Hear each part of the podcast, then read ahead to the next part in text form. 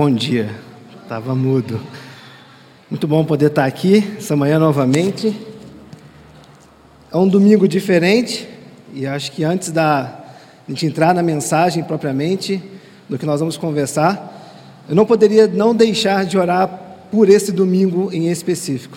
A gente está num momento crucial na história do nosso país. A gente vai falar sobre reforma protestante e e não tem como a gente ignorar que a reforma também afetou o aspecto político mundial. Né? Então a gente não pode ignorar esse fato e também não podemos ignorar o dia de hoje no contexto Brasil. Então, antes de a gente entrar na mensagem, gostaria de fazer uma oração pedindo a graça de Deus sobre o nosso país, não sobre candidato nenhum, mas sobre o nosso país. E que o Senhor possa ter misericórdia de nós e ajudar, dar direção para que o que for acontecer no decurso da nossa história possa vir pela graça de Deus. Senhor, nós clamamos a Ti neste momento, ó Deus, misericórdia sobre o Brasil, que o Senhor possa derramar, ó Pai, Sua graça sobre nossas vidas. Não oro, Deus, para partidos políticos, nem para políticos, mas eu oro, Deus, para que a verdade prevaleça, que a liberdade prevaleça, ó Deus, e que a graça do Senhor possa conduzir, ó Deus, nossas vidas, ó Pai que o nosso desejo, o nosso espírito, ó Pai, que o ânimo dos nossos corações possa ser, ó Pai, de fato viver e experimentar a transformação do Senhor em nossas vidas e através disso, ó Deus, poder mudar o contexto onde estamos, nosso contexto geográfico, Pai, as pessoas ao nosso redor, as conversas ao nosso redor e que nós possamos sempre voltar, ó Deus, para a Tua palavra e entender o que, que a tua palavra diz, o que, que o Senhor nos direciona e como o Senhor, Deus, deseja que nós nos portemos, ó Pai. E que essa possa ser de fato a perspectiva e a visão e, a, e o caminho, ó Deus, que cada um, quando for às urnas, possa ter em mente o desejo do seu coração de ali depositar o seu voto e que o melhor, ó Pai, possa ser feito para esta nação. Que o Senhor conduza, trilhe, ó Deus, os passos e nós confiamos em Ti, ó Deus, e clamamos que a graça do Senhor seja feita, apesar de todos os pesares, ó Pai, e que o Senhor possa continuar cuidando de nós.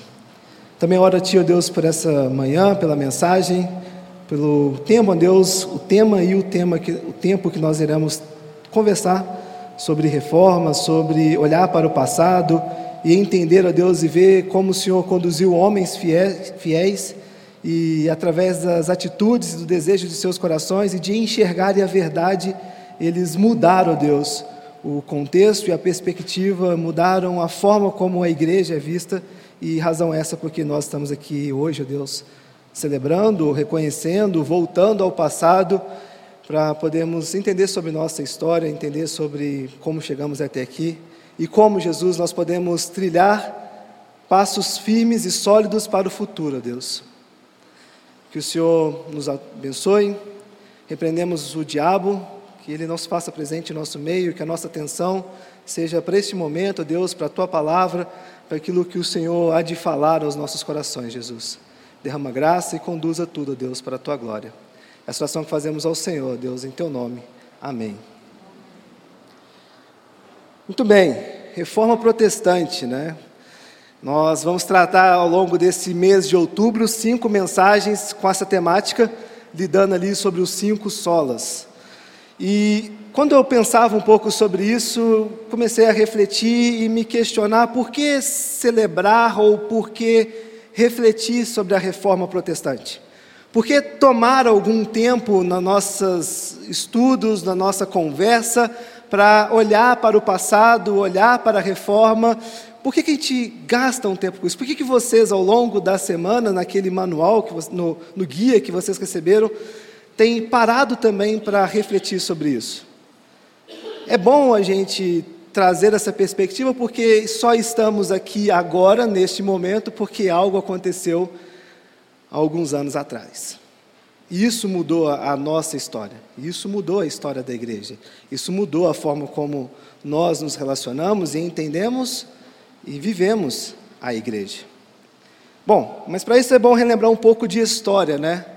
A reforma começou em 31 de outubro de 1517, quando Martim Lutero afixou ali na, na porta do castelo de Winterberg o debate para o esclarecimento do valor das indulgências, ou as 95 teses. E a gente precisa ter em mente algo que Lutero ele só alimentou o fogo que já tinha iniciado alguns anos atrás. A reforma não veio só com Lutero. Lutero, de repente, chegou, ah, eu vou, fiquei, incomodado com a forma como a igreja está conduzindo, caminhando, e eu vou levantar algumas teses contra a igreja. Não. Isso já era uma pauta, isso já era um incômodo, isso já era uma realidade onde a igreja já estava incomodada, como a igreja cristã católica medieval conduzia o seu relacionamento com as Escrituras, com pessoas e principalmente com a glória. A gente observa muito bem isso, que a glória era um foco no Papa, né? É, eu acho que o ápice, o ponto final de tudo isso era a glória no Papa. E aí a gente, obviamente, vai falar mais disso nos próximos domingos, mas destoa do foco principal que é a glória em Deus. Então Lutero ele só é movido e, e, e direcionado e conduzido por outros sentimentos e por outros incômodos que já estavam acontecendo ali na, na sua época. E é interessante a gente ver isso porque a reforma propriamente dita, como nós estudamos e falamos, ela terminou algo em torno de 1550 até ali 1600, nesse intervalo ali de 50 anos, onde acabou-se aquele movimento da reforma, dos atos dos reformadores. Mas um ponto interessante é que a reforma, ela, o contexto, a ideia e a condução, ela continua até os dias de hoje. A mensagem, ela continua até os dias de hoje. Experimentamos e vivemos isso até os dias de hoje. A reforma não dividiu apenas a antiga fé cristã na Europa Ocidental, como também dividiu em pelo menos duas alas principais: a reforma magisterial, que aconteceu com o apoio do Estado, e a reforma radical, que aconteceu sem o apoio do Estado.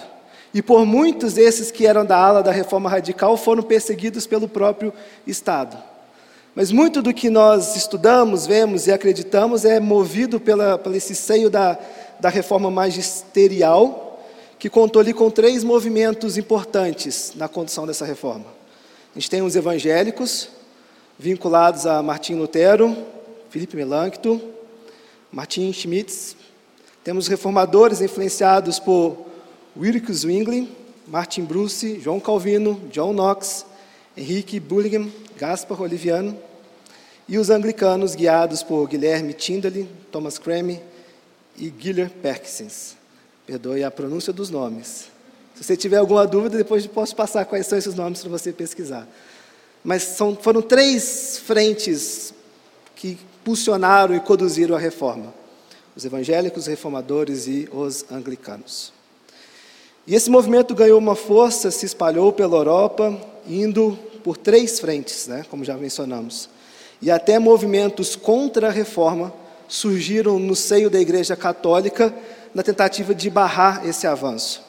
E aí, fazendo um pouco dessas pesquisas, algumas coisas me chamou a atenção, porque Lutero ele ficou desconcertado quando ficou sabendo que cristãos na Inglaterra, na França e não muito menos que os da Alemanha estavam sendo chamados de luterano. E aí Lutero vai e escreve uma coisa que vale a pena nós ressaltarmos essa manhã. Ele fala o seguinte: Em primeiro lugar, peço que se omita o meu nome e não se chame luteranos, mas cristãos. Quem é Lutero? A doutrina não é minha, Tampouco fui crucificado em favor de alguém. 1 Coríntios 3, 4 e 5. Paulo não quer que os cristãos se chamem de paulinos ou petrinos, mas cristãos. Que pretensão seria essa de um miserável, fedorento, saco de vermes como eu, se quisesse que os filhos de Cristo fossem chamados por seu desastroso nome? Que não seja assim, amigo. Vamos extirpar as siglas partidárias e nos chamar de cristãos. De quem temos a doutrina? Os papistas, apropriadamente, têm o nome de partido, já que querem ser papistas, que sejam do Papa, que é seu mestre. De minha parte, não sou eu, nem quero ser mestre de ninguém. Junto com a comunidade, comungo da única universal doutrina de Cristo, que é nosso mestre exclusivo. E é, é bom ler isso, porque quebra alguns paradigmas que nós começamos a trazer, alguns contextos que nós começamos a trazer nos últimos anos, de atribuir a autores ou a reformadores nossos pensamentos. Quando na verdade o foco não é no que o homem pregou, o homem ensinou.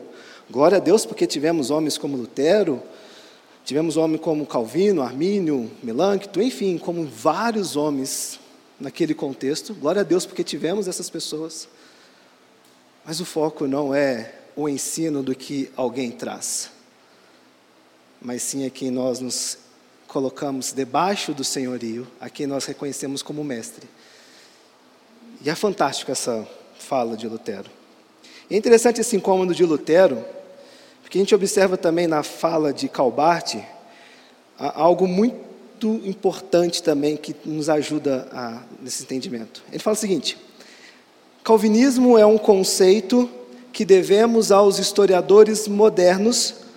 Quando usarmos, tenhamos certeza de que as igrejas reformadas do século XVI, XVII e mesmo século XVIII jamais se denominaram calvinistas. Dessa forma, se faz mais apropriado usar o termo reformado em função de todo o contexto e história. Não queremos pregar homens, linhas, ou nos submetermos a debaixo desses pensadores. Mas queremos pregar e ensinar Cristo, a Escritura, que foi o grande anseio e o grande desejo e o grande embate que estes homens tiveram. Não é para que tivessem pessoas venerando a eles. Não é para que pudesse tirar as escamas de nossos olhos da igreja e pudesse trazer o foco para aquilo que realmente é importante, para aquilo que realmente dá sentido, para aquilo que realmente norteia e é pilar dentro de uma comunidade. Mas afinal, o que é reforma então? A palavra é uma tradução do termo latino, latino reformatio, que carrega a noção de rejeição de novidades, que eram as graves distorções da verdade cristã que passaram por verdades em séculos em que conhecemos como catolicismo medieval. No século XV, cristãos ocidentais já falavam de reforma.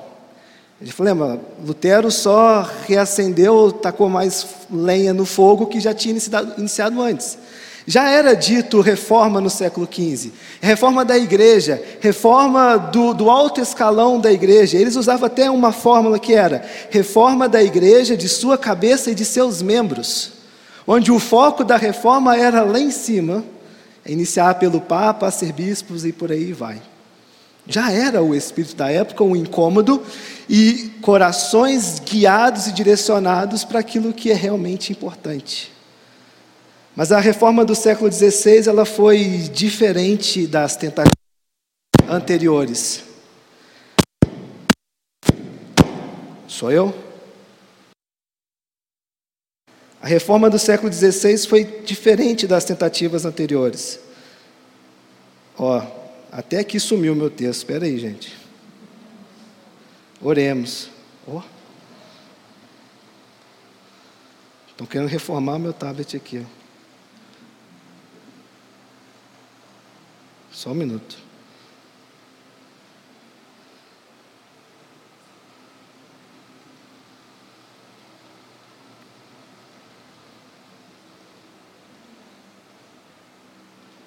Por isso que eu usava muito papel. Agora eu lembrei. Deixei de usar o papel.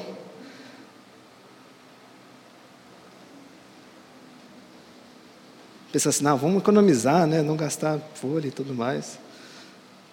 E aí a gente costuma brincar falando que às vezes, com situações como essa, é que o demônio da tecnologia está tentando, né? Então, oremos aqui. Está abrindo.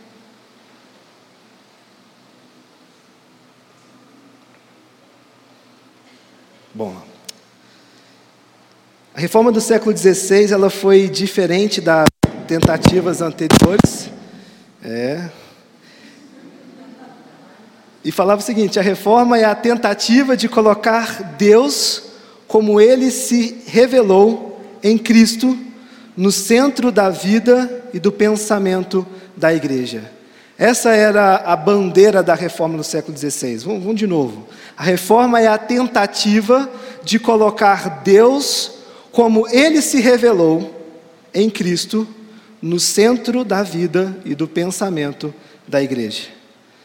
Portanto, em que pese as questões políticas, sociais, culturais e econômicas, o que marca significativa mudança de ênfase em relação a outros movimentos de reforma medievais é que o movimento do século XVI tinha uma clara preocupação com a doutrina conforme afirma as Sagradas Escrituras. A preocupação dos reformadores era o que a Bíblia fala de fato, não o que homens dizem, mas o que a Bíblia fala. Qual é a mensagem central do Evangelho? Qual é a mensagem central das Escrituras? E um movimento impulsionado, direcionado para poder olhar, examinar, extrair e tornar aquilo a base, o centro. A questão em debate durante a reforma não foi tanto em respeito à doutrina acerca da Bíblia, porque tanto os reformadores como os católicos acreditam na inspiração e na inerrância das Escrituras. O foco aqui não era acerca doutrina acerca da Bíblia, mas sim em respeito à doutrina bíblica sendo central a doutrina da justificação. O foco era isso. O que, que a doutrina bíblica diz sobre justificação? A questão em debate é antes o verdadeiro significado do termo graça, e o mesmo pode ser dito também da fé, que os reformadores consideravam, numa luz de ponto de vista diferente do que os católicos, oponentes católicos, consideravam. Portanto, a base definitiva sobre a qual os reformadores fundamentaram a sua inteira crítica da teologia e piedade católica medieval foi a glória de Deus. A glória de Deus, só lhe deu glória. Último domingo nós vamos falar sobre isso.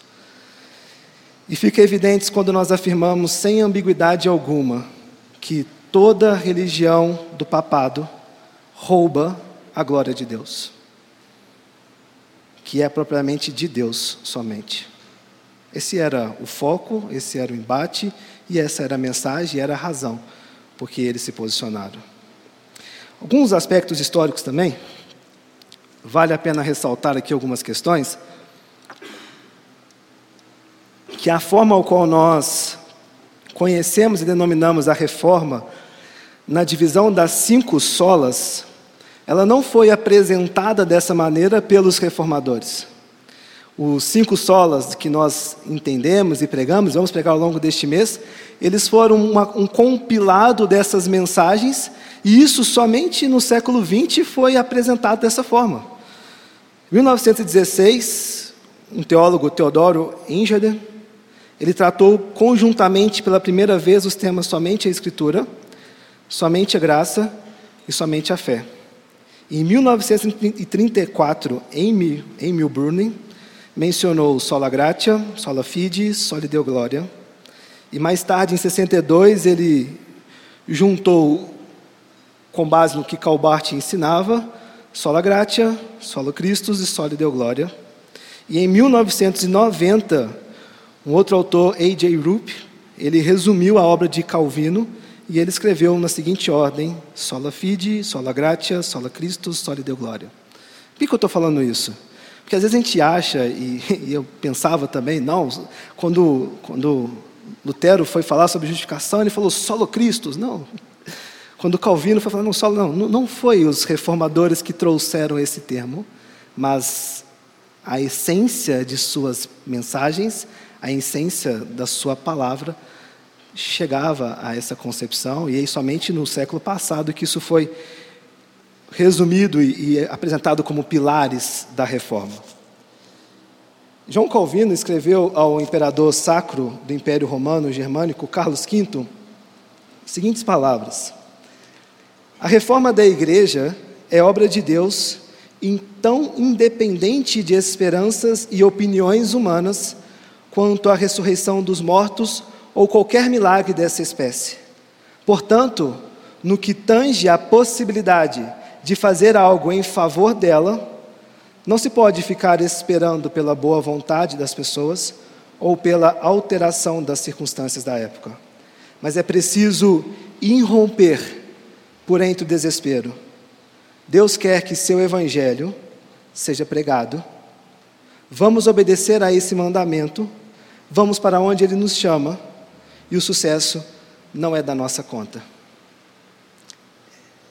Achei pertinente trazer essa fala, porque isso nos joga luz ao primeiro pilar que nós vamos tratar, que é somente a Escritura.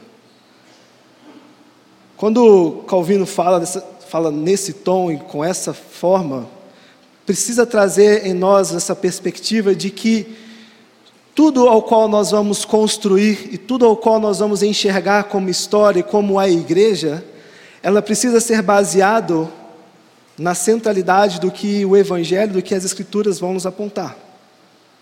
E mais ainda, o ímpeto, o desejo, precisa pairar dentro de nossos corações para irromper essas atividades maldosas e diabólicas que se levantam contra a mensagem, mas entendendo, acima de tudo, que o sucesso não é nosso. Somos apenas movidos pela glória, graça, bondade de Deus, entendendo e enxergando aquilo que realmente tem importância. O pilar sobre o qual podemos construir qualquer verdade ou conhecimento acerca de Deus é através das Escrituras. Porque foi através das Escrituras que Deus decidiu se revelar à humanidade. Que Deus decidiu se revelar ao homem, mostrando a sua glória, o seu poder, a sua graça, a sua bondade, a sua natureza. Por isso que precisamos começar por ela. Por isso que a reforma foi impulsionada de uma volta para as Escrituras. Um fato muito relevante nessa análise, queridos, é que o entendimento da perpetuação das Escrituras é que em nossas incapacidades não seria possível compreender Deus se Deus não tivesse se moldado ou ajustado ao nosso entendimento. Por causa de nossa natureza, por causa de nossa condição, por causa do nosso pecado, Deus moldou a Sua palavra para que ela pudesse ser compreensível por nós. Deus se rebaixou. A gente vê isso na pessoa de Jesus, vindo como homem para que nós pudéssemos enxergar e experimentar e ver Deus. Isso já nos mostra a nossa incapacidade por causa da nossa natureza, por causa do nosso pecado, por causa daquilo que nós somos, frente à grandeza e à glória de Deus e às impossibilidades que o homem tem de enxergar Deus em sua totalidade, porque ele está afastado de Deus. Logo, glória a Deus, porque ele atuou de maneira que a gente pudesse compreender as suas escrituras, compreender a sua palavra, compreender a sua mensagem, se adaptando ao leitor, para que nós pudéssemos ser transformados por ela. A Escritura Sagrada, na qual Deus fala conosco, na qual o conhecimento de si mesmo é conformado à pobreza da nossa compreensão, descendo muito abaixo de sua excelsitude, é o único e verdadeiro fundamento da fé cristã. Presta atenção nisso.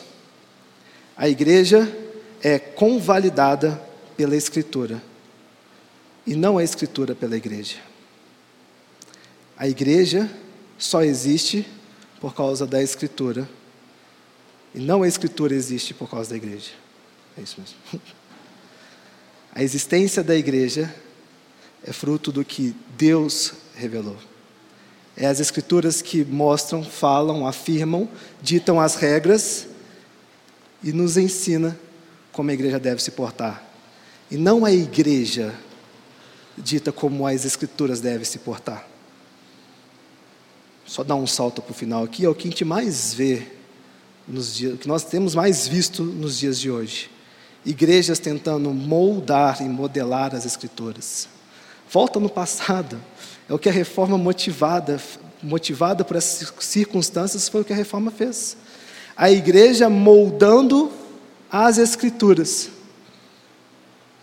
Mas na verdade é a igreja só existe por causa das Escrituras e não o inverso. Quando nós analisamos o cenário hoje, nós percebemos como os conceitos básicos da narrativa reformada se perderam no seio da comunidade evangélica. Para muitos, ser evangélico hoje se tornou um estilo de vida,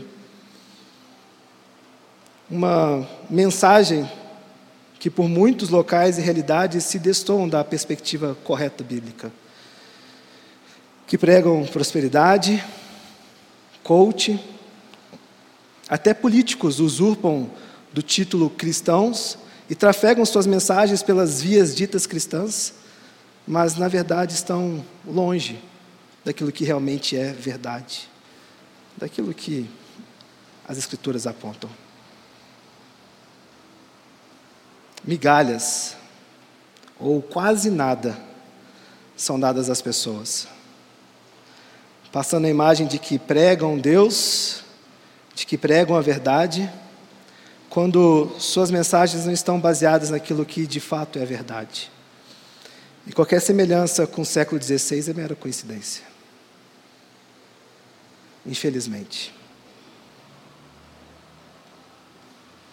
Eu digo isso para que nós possamos perceber que, por mais que a reforma tenha acontecido, e glória a Deus por isso, porque Deus levantou aqueles homens para irromper contra a maldade da igreja, em tempos em tempos, contextos e contextos, eras e eras, povos e povos, nós precisamos trazer muito firme e fiel dentro de nossos corações esse retorno para aquilo que realmente é relevante, é importante, para aquilo que dita as regras. Coisa mais fácil é nos perdermos na dinâmica, na rotina, no dia a dia, quando não trafegamos o nosso coração, o nosso entendimento naquilo que realmente é importante. Quando nós tratarmos da afirmação solo Cristo nos próximos domingos, somente Cristo, nós vamos ver que a morte de Cristo no Gólgota, seu sacrifício vicário em nosso favor, entenderemos que um pouco mais o que vem a ser o evangelho naquela temática. Mas neste momento, é necessário saber que o evangelho, em linhas gerais, é Cristo crucificado e morto pelos nossos pecados, sepultado e ressuscitado, como ensina as Escrituras. 1 Coríntios capítulo 15, versículo 3 e 5. Por amor e para a glória de Deus, nós devemos resgatar o significado original da palavra evangélico. E foi isso que eles fizeram no século XVI e reafirmar o nosso compromisso com essas verdades centrais da fé cristã, que foram redescobertas, preste atenção nessa palavra, redescobertas na reforma. Não foram descobertas, não foi inventado, elas foram redescobertas. E é importante ressaltar isso porque não há nada novo nas escrituras, ou na interpretação, ou no relacionamento com as escrituras. Desconfie se alguém chegar para você e falar: Nossa, eu tenho uma nova interpretação sobre o que as escrituras estão ensinando. Não, não há nada novo. Sabe por que, que não há nada novo? Porque a história da igreja é a história da revelação das escrituras. Nós experimentamos e nós olhamos e nós vemos todo o contexto da história, todo o contexto da revelação sendo aplicada na igreja. E quando homens e quando mulheres, quando quaisquer que sejam as pessoas tentam olhar para as Escrituras e trazer uma nova interpretação sobre ela, olhe para a história e vejam que não tem como, não dá, foge foge. Nós afirmamos os cinco somentes não por serem uma venerável irrespeitável tradição, mas porque nós entendemos que são afirmações centrais à fé, conforme reveladas por Deus nas suas sagradas escrituras. Por causa do nosso amor a Deus e a Cristo e à igreja, precisamos não apenas resgatar a palavra evangélico, mas também relembrar o seu significado do que vem a ser um evangélico aqui e agora.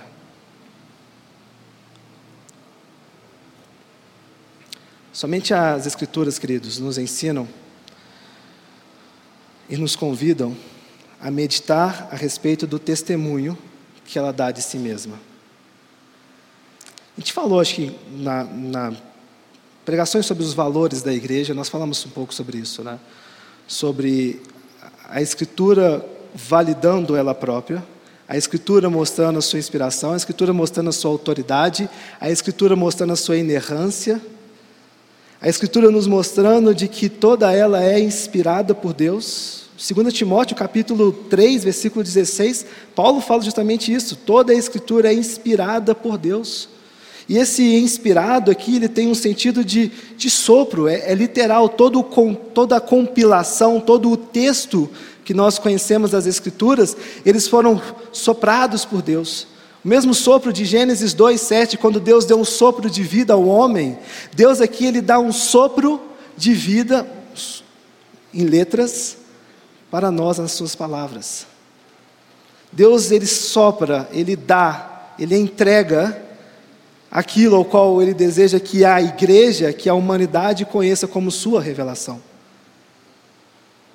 Toda a escritura ela é inspirada por Deus, não por homens. Detalhe, homens falhos, sem sombra de dúvida alguma, pecaminosos, sem sombra de dúvida alguma, mas usados por Deus, não para a glória desses homens, mas para a glória de Deus. Para que eles apresentassem, entregassem essa mensagem de Deus à humanidade. Outros fatos muito importantes nessa análise é como os textos também conversam entre si.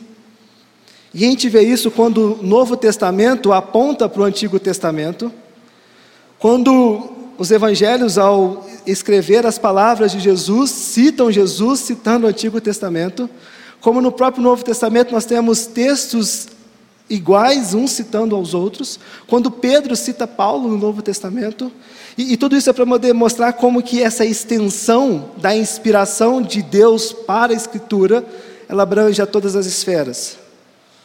Independente de época, ano, contextos geográficos, políticos, ela se expande em toda a sua narrativa. Pedro também nos fala sobre essa afirmação. Abram lá suas Bíblias. 2 Pedro capítulo 1, versículo 20 ao 21.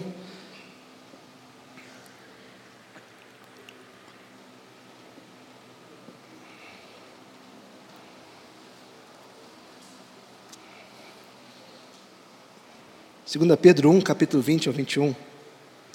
Sabendo primeiramente isto, que nenhuma profecia da Escritura provém de particular elucidação, porque nunca jamais qualquer profecia foi dada por vontade humana, entretanto, homens santos falaram da parte de Deus, movidos pelo Espírito Santo, conduzidos, guiados, direcionados pelo Espírito, falando da parte de Deus, levados pelo próprio Deus, para registrar aquilo que vem do próprio Deus, o que é chamado aqui para profecia. Nesse contexto, é importante destacar que essa inspiração ela tem dois sentidos, verbal e plenária. A inspiração verbal ressalta que as próprias palavras das Escrituras foram inspiradas por Deus. E aí a gente inclui gramática, vocabulário, sintaxe bíblica. E a inspiração plenária significa que a Escritura é plenamente inspirada, no sentido de que todos os livros da Bíblia Somente eles e nenhum outro são inspirados por Deus.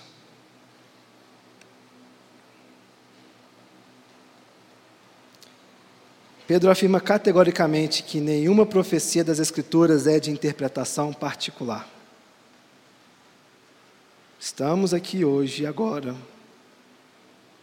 somos confrontados diariamente, depositamos a esperança das nossas vidas, depositamos os melhores anos das nossas vidas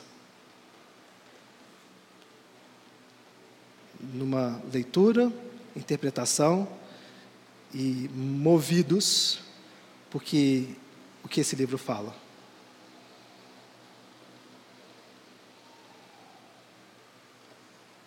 É o que move, é o que dá sentido de existência à igreja e o que traz conforto ao meu coração de entender que, por mais falhos que possa, possamos ser, por mais falhos que a história mostre que homens foram, Deus não abandona a sua igreja, Deus não abandona a sua história e Deus nos dá o melhor. Suas palavras. Salmos 19, versículos 7 ao 10. Você também não pode deixar de mencionar o fato de que a própria Escritura testemunha sobre ela mesma. Né? Salmos 19, versículos 7 ao 10, fala o seguinte: A lei do Senhor é perfeita e restaura a alma, o testemunho do Senhor é fiel e dá sabedoria aos simples, os preceitos do Senhor são retos e alegram o coração. O mandamento do Senhor é puro e ilumina os olhos. O temor do Senhor é limpo e permanece para sempre. Os juízos do Senhor são verdadeiros e inteiramente justos. São mais desejáveis do que o ouro, sim, do que muito ouro puro, mais doces do que o mel que goteja dos favos. Lutero dizia: somente as Escrituras Somente a Escritura é a autoridade capaz de decidir em casos controversos de doutrina. Assim, de forma incondicional, só podemos confiar na palavra de Deus. A Escritura nunca erra. Ela não erra. Não erra. E por isso ela é a única autoridade incondicional. De acordo com Calvino, as Escrituras são a norma da verdade eterna, a pura palavra de Deus. Nesse contexto, duas palavrinhas bem chaves. As escrituras elas são inerrável, inerrante e infalível. A inerrância das escrituras significa que ela está totalmente livre de contradições, ela é livre de erros. A infabilidade das Escrituras assegura que ela é capaz, que ela é incapaz de errar quando fala de assuntos de fé e de prática. As duas palavras juntas nos remetem ao fato de que a Sagrada Escritura foi toda escrita sob a direção do Espírito Santo e não contém erro, falha ou contradição em tudo que ela ensina sendo totalmente verdadeira. Eu acredito nisso. As Escrituras são suficientes, e isso é algo que também precisa ser afirmado, em outras palavras, quando pensamos na suficiência das Escrituras. Eu quero ler um texto aqui, bem brevemente, de John Stott, quando ele traz essa perspectiva das Escrituras e ele nos mostra algo bem interessante sobre isso. Fica comigo. Ele fala o seguinte: A Bíblia é essencialmente o livro de salvação. O seu propósito mais alto não é ensinar fatos da ciência, como por exemplo a natureza das rochas da Lua, que o homem pode descobrir por sua própria investigação experimental, mas sim ensinar fatos da salvação, que nenhum explorador espacial pode descobrir, mas que somente Deus pode revelar. A Bíblia toda explica o plano de salvação, a criação do homem, imagem de Deus, sua queda em pecado através da desobediência e o consequente juízo. O permanente amor de Deus para com ele, a despeito de sua rebe rebelião. O eterno plano de Deus para salvá-lo através de seu pacto de graça com um povo escolhido culminando em Cristo. A vinda de Cristo como Salvador que morreu para levar o pecado do homem, a ressurreição de Cristo de entre os mortos, sua exaltação no céu e o envio do Espírito Santo, o resgate do homem, primeiro da culpa e da alienação, e depois da escravidão, e finalmente da mortalidade, em sua progressiva experiência da liberdade dos filhos de Deus. Nada disso seria reconhecido sem a revelação bíblica. Mais precisamente, a Bíblia instrui para a salvação pela fé em Jesus Cristo. Assim sendo, a Bíblia é um livro de salvação e salvação por meio de Cristo. A Bíblia é essencialmente cristocêntrica. O Antigo Testamento prenuncia e prefigura Cristo de muitas e diferentes maneiras. Os evangelhos contam a história de seu nascimento, da sua vida, das suas palavras e as obras da sua morte e ressurreição. Atos descreve que ele continuou fazendo e ensinando através dos apóstolos que escolhera, especialmente a propagação do evangelho e o estabelecimento da igreja de Jerusalém a Roma As epístolas expõem a ilimitada glória da pessoa e da obra de Cristo, aplicando à vida do cristão e da igreja. O Apocalipse, por sua vez, descreve Cristo agora no trono de Deus, prestes a vir para consumar a sua salvação e seu julgamento. Esta está compreensível, esta compreensível apresentação de Jesus Cristo pretende despertar a nossa fé nele de modo a sermos salvos pela fé. As Escrituras param ali, mas nos dão a chave para continuar a história da igreja, ao qual eu e você estamos trilhando nossos caminhos. Com base, sustentados e tendo como pilar o que as Escrituras nos ensinam. Deus transpõe o abismo, por assim dizer, e vem até nós. E a Bíblia nos conta isso. E ensina que nós precisamos saber e entender para ter comunhão com Ele aqui e para toda a eternidade. A Bíblia tem todas as respostas, queridos. Ela vai nos ajudar a entender sobre os aspectos da vida. Economicamente, economia, governo, família, igreja, sexo, natureza, educação, em tudo ela nos dá as respostas.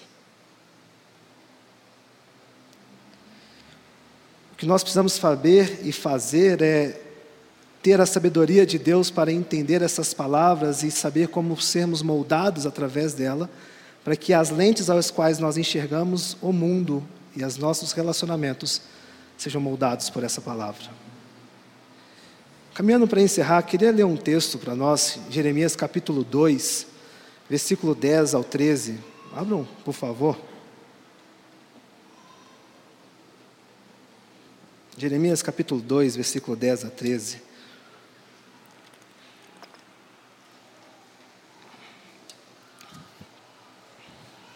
Diz o seguinte: Passai as terras do mar de Chipre e vede, mandai mensageiros a Quedar e atentai bem e vede se jamais sucedeu coisa semelhante. Houve alguma nação que trocasse os seus deuses, postos que não eram deuses? Todavia, o meu povo me trocou a sua glória por aquilo que é de nenhum proveito. Espantai-vos disto, ó céus, arrazoai-vos, ficai estupefatos, diz o Senhor, porque dois males cometeu o meu povo a mim me deixaram um manancial de águas vivas e cavaram cisternas. Na minha tradução fala cisternas rotas, talvez a de vocês é furadas, que não retém as águas. Quero preservar todo o contexto e toda a, a, a aplicação dessas palavras, tendo muito cuidado com elas.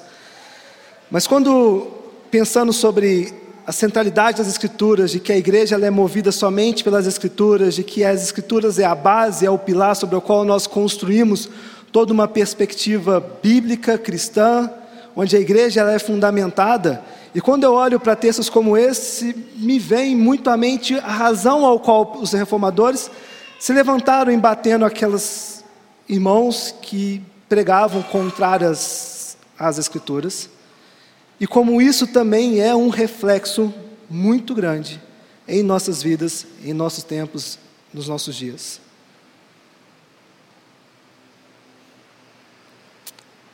O incômodo em não ter as Escrituras como centro, como centro e a glória não ser direcionada a Deus, fazia com que mais fundo fossem cavados poços rachados que não retinham águas. Semelhantemente, queridos, por muitas vezes, nós experimentamos e fazemos o que esse texto está nos dizendo aqui. Nós rejeitamos o manancial de água viva, cavamos os nossos próprios poços e rejeitamos a centralidade, aquilo que realmente importa, a glória para quem deve realmente ser dada a Deus. Para um pouco e reflete o nosso contexto, né? Como que o racionalismo tem tomado conta da nossa sociedade? como que o autoritarismo e as cegueiras têm sido verdade na nossa sociedade. Como o pluralismo, e seja ele qual for, por mais horrendo que seja, tem sido verdade em nossa sociedade. Como o ser humano se tornou tão individualista. Como igrejas têm preferido cavar seus poços de verdade e deixando de beber da fonte de água viva. Como muitas vezes nós temos construído as nossas próprias verdades sobre as Escrituras, sobre relacionamento, sobre vida, cavando os nossos próprios poços e deixando de experimentar a, a fonte de água viva. Tem sido muito fácil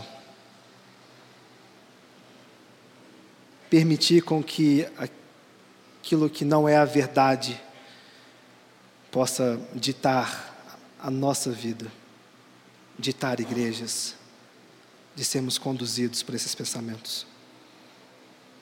Às vezes a gente tem um poço ali, tem água, e acha que essa água está suficiente, mas mais dias, menos dias, essas águas vão vazar. E quando você for examinar, e se é que vai ser possível examinar, verá que é um poço rachado, que não retém água. Todas as eras e povos abandonaram, abandonam e continuarão abandonando o verdadeiro manancial de águas vivas. Eu e você fazemos isso constantemente. Quando nós consolidamos os pilares que nós queremos crer acerca das Escrituras. Queridos, a centralidade do Evangelho, a centralidade dessa mensagem, não são os poços que nós cavamos, mas é aquele que é a fonte viva. Não é a água que nós podemos reter, mas é aquele que dá água eterna. E essa é a porção do, de retalho da graça de Deus, quando a gente para e analisa, de ver que mesmo cavando poços, a gente pode olhar e entender que Deus ainda derrama graça e nos dá condições de, de dar água eterna, a fonte de água que não seca. Talvez não seja uma luta clara para você tudo isso que eu acabei de falar. Às vezes o seu comportamento, seu relacionamento com Deus, seu relacionamento com pessoas, a sua forma de lidar com o Evangelho, você entenda e veja que aquilo é bom, é satisfatório, não cavo minhas próprias cisternas. Talvez não se aplique a você e é apenas mais uma bela mensagem sobre a inerrância, a infabilidade das Escrituras. Isso não te atinge, isso não diz respeito a você. Às vezes é. Mas eu tenho um desafio a te fazer com base nisso. Se em algum momento, quando afirmamos, sem sombra de dúvida alguma, de que a autoridade das Escrituras ela tem que nortear em todas as perspectivas a sua vida, se em algum momento isso te incomoda, sobre a autoridade, inerrância, infabilidade, sobre o sopro, sobre a inspiração, sobre as mentiras ditas verdades que você consolida sobre as Escrituras em seu coração, talvez, talvez, são pequenas rachaduras no seu poço que você não está percebendo. Você pode reter água, não, não vazou tudo ali, mas mais dia, menos dia, quando as verdades que são mentiras, que nós impulsionamos e que Satanás usa contra as nossas vidas, começarem a serem maiores do que as Escrituras nos dizem e pregam, morreremos de sede. Isso é fato. A história nos mostra. Já experimentamos isso. Eu já experimentei isso. Eu experimento muitas vezes um confronto pessoal. Poxa, será que é mesmo isso? Será que Deus quis dizer isso? Será que é bem assim? Não, vamos. Deve ter uma outra reinterpretação do século 21 para que essas palavras dizem. Não é bem assim. Se qualquer titubeada que nós dermos, saiba que tem uma pequena rachadura no seu poço. Não tem epox que colhe isso. Todo epox que colhe isso. Mas tem graça. Tem convite de graça. E tem um chamado de Deus para que. Eu sei, meu filho. É, esse mundo em que você vive, esse contexto em que você está, essa pluralidade em que você está vivendo tem botado interrogações em sua cabeça, mas para um pouco e experimenta a verdadeira água, a verdadeira fonte. E entenda que ela molda, te dá, sacia a sua sede e de que ela dá direção para toda a sua vida. Isso que é confiar e entender no principal pilar que dá sentido para todas as outras coisas.